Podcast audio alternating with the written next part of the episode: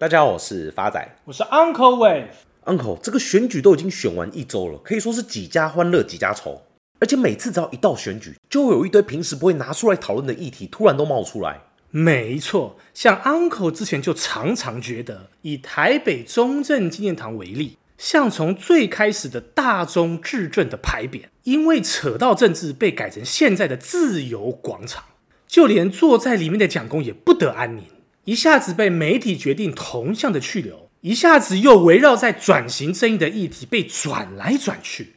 发展，那你自己扪心自问，蒋公在这样选举的氛围之下，算不算一个螺旋桨？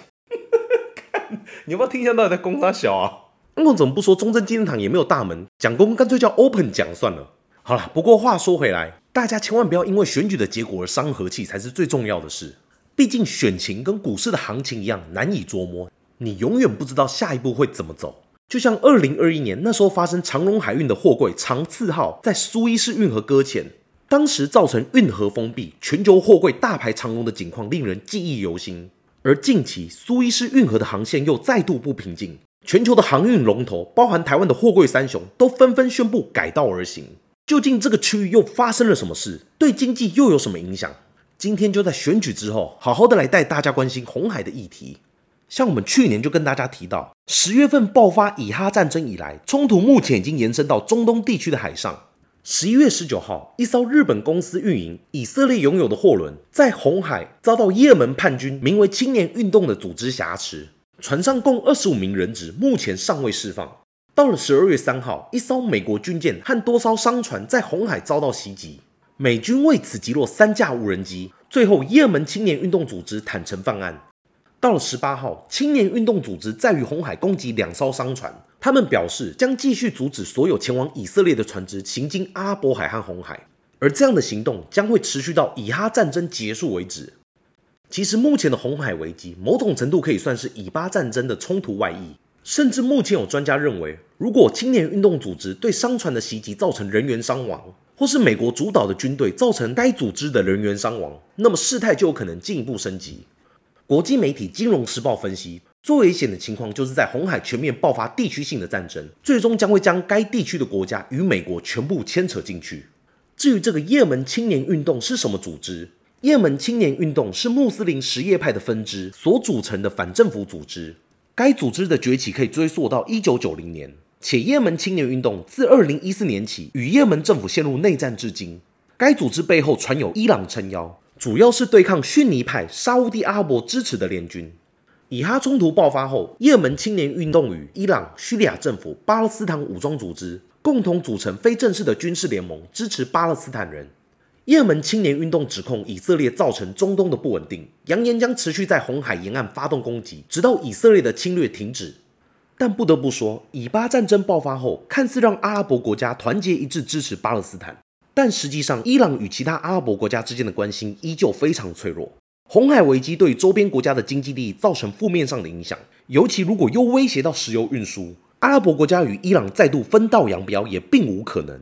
至于目前苏伊士运河航运的现况如何，现在为了避免船只及人员遭受威胁，全球数家航运龙头已经宣布暂停行经红海。包括四大航运巨头地中海航运公司、法国达菲航运集团、德国赫伯罗德和丹麦马士基集团都已经决定绕道。至于我国的货柜三雄长荣海运、阳明海运以及万海，也在上个月十八号表示暂停通行红海，原定通行红海的船舶暂时停止，或即刻起改绕非洲南端的好望角至目的地。讲到这里，大家可能还不知道苏伊士运河有多重要，发仔来帮大家科普一下。苏伊士运河于一八六九年十一月开通，至今仍然是亚洲和欧洲之间最快最直接的海上航线。根据联合国的统计资料，全球的贸易有百分之十二都经过苏伊士运河，那里的货柜运输量占全球的三分之一，每年的货物价值超过美金一兆以上。光二零二二年就有超过两万两千艘的船舶通往该运河，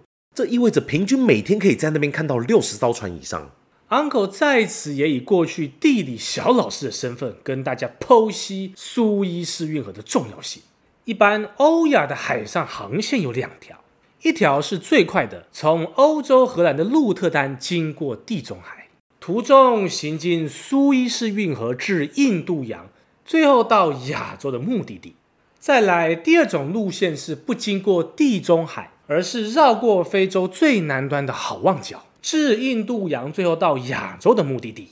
而这样的航线，相较于第一种，不止多了六千五百公里以上，还要增加约十五天的航程。目前，青年运动针对红海的攻击，让海运成本上涨。挪威运价分析平台首席分析师桑德估计，如果情况持续升级，明年的海运费用可能因此上涨一倍以上。桑德也表示，现阶段苏伊士运河关闭的可能性极小，但如果事态进一步严重升级，将不能完全排除这种可能性。桑德也提起2021年长荣长赐号事件，可以从此事件中看出苏伊士运河关闭的严重后果。当时全球供应链陷入混乱，因此造成了部分电子零组件的暴涨，花了好几个月的时间才恢复秩序。桑德最后也指出，如果船只希望改变航线，唯一真正的替代方案是绕过好望角，但这将让航行天数增加十多天。至于目前巴拿马运河的替代方案，则因干旱而不可执行。再来，荷兰金融集团 ING 分析师卢曼预估，约莫在十二月底开始造成货柜延迟，在一月造成骨牌效应，甚至在下一轮船运也被延迟的状况下，影响到今年二月以后。代表英国贸易商的出口与国贸协会的总干事表示，接下来的农历新年首当其冲，最坏恐面临货品到时已经过季的情况。至于以色列航运商会执行委员会成员也表示，货柜船通常会提前两到三个月预定消费品跟其他产品，若延迟航程，保存期限为两到三个月的产品将不值得从远东进口。而由于不确定性，进口商将需要增加库存，并支付更多的费用，这一切将导致商品的价格上涨。最后，挪威邮轮巨擘首席执行长也警告，如果船只绕道非洲，不只将紧缩航运供应，相关的战争保费也将上涨。接下来问题来了，航期的延展除了会影响商品价格以外，更会影响国际油价的表现。原因在于苏伊士运河临近伊拉克、沙乌地阿拉伯、卡达等石油生产国，地理位置也使其成为运输石油、天然气的重要枢纽。二零二三年上半年，每天约有九百二十万桶石油经过运河，约占全球需求的九个 percent。随着红海局势升温，挪威邮轮集团 Frontline 跟英国石油公司皆宣布暂停红海的航运活动。由于青年运动组织对穿越红海的船只发动攻击，增加石油和其他货物运输中断的可能，因此国际油价在十二月份最高累计涨幅就达五个 percent 以上。同时，国际石油价格也摆脱了连续七周下跌的局面。目前，对于红海的危机，美国国防部长奥斯汀上个月宣布，美国正与其他国家共组一支海军特遣队，确保各国在红海水域得以自由航行，免得受也门青年运动发射导弹跟无人机的攻击。参与的国家包括英国、巴林、加拿大、法国、意大利、荷兰、挪威、塞西尔和西班牙。这支由多国参与的特遣部队将在红海南部跟亚丁湾进行联合的巡逻。不过，美国智库大西洋理事会指出，此举很难看出这支巡逻队如何保护商船免受攻击。该机构认为，以哈不断扩大的冲突有可能进一步破坏地区经济的稳定，更进而蔓延至全球经济的震荡。另一方面，美国媒体也指出，航运大乱跟改道可能会重创埃及经济。苏伊士运河由埃及所拥有、经营跟维护，该国的旅游业已经因以哈战争而受到重创。